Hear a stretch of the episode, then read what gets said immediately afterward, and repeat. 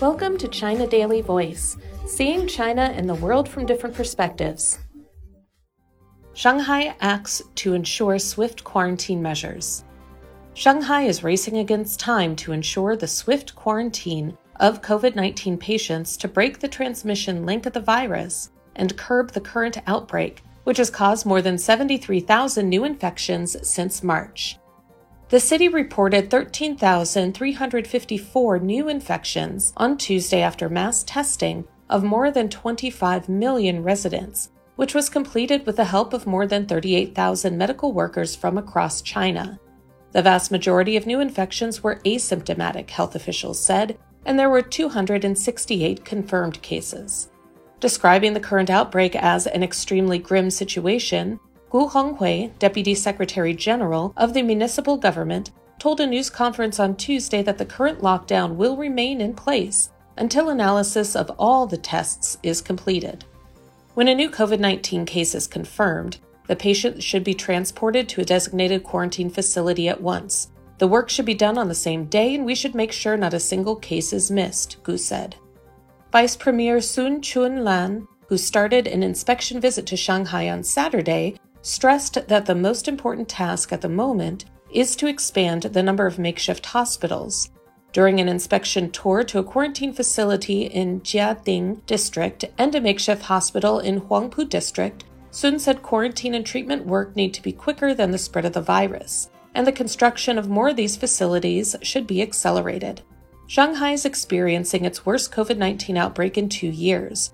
While most of the infected are asymptomatic, they have to be quarantined to break the chain of transmission of the highly infectious Omicron subvariant, the dominant strain in the current outbreak. To ensure the swift transport and quarantine of infected people, Shanghai has put into use 47,700 quarantine beds, with another 30,000 to be ready soon, Gu said. The city has also transformed 62 hotels, sports stadiums, expo centers, and other large venues into temporary quarantine facilities, Gu said.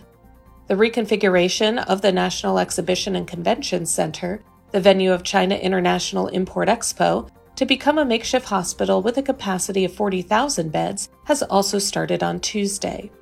Hotel chains have cooperated with the local government to turn their hotels into quarantine facilities and accommodate medical staff coming from other provincial level regions, as well as essential workers such as delivery men.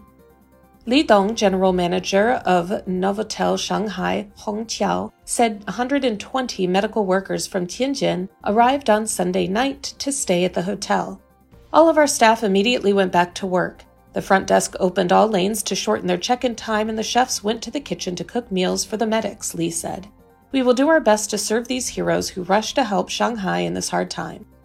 Gu said the government is still working on an analysis of the current outbreak and will announce follow up measures on community controls as soon as possible. We urge residents to cooperate with the current epidemic control measures and stay at home except for special reasons such as hospital visits, he said. Authorized permits issued to vehicles involved in epidemic prevention and control, emergency medical treatment, transportation of daily necessities, urban operation, and personnel transfer are still valid, Gu said. The city has also initiated an emergency mechanism to guarantee food and vegetables are transported from 130 production bases in other provincial level regions to 10 major supply warehouses in the city. A logistics group, including drivers, supermarket workers, and community volunteers, has been organized to deliver daily necessities to households. That's all for today. This is Stephanie, and for more news and analysis by the paper. Until next time.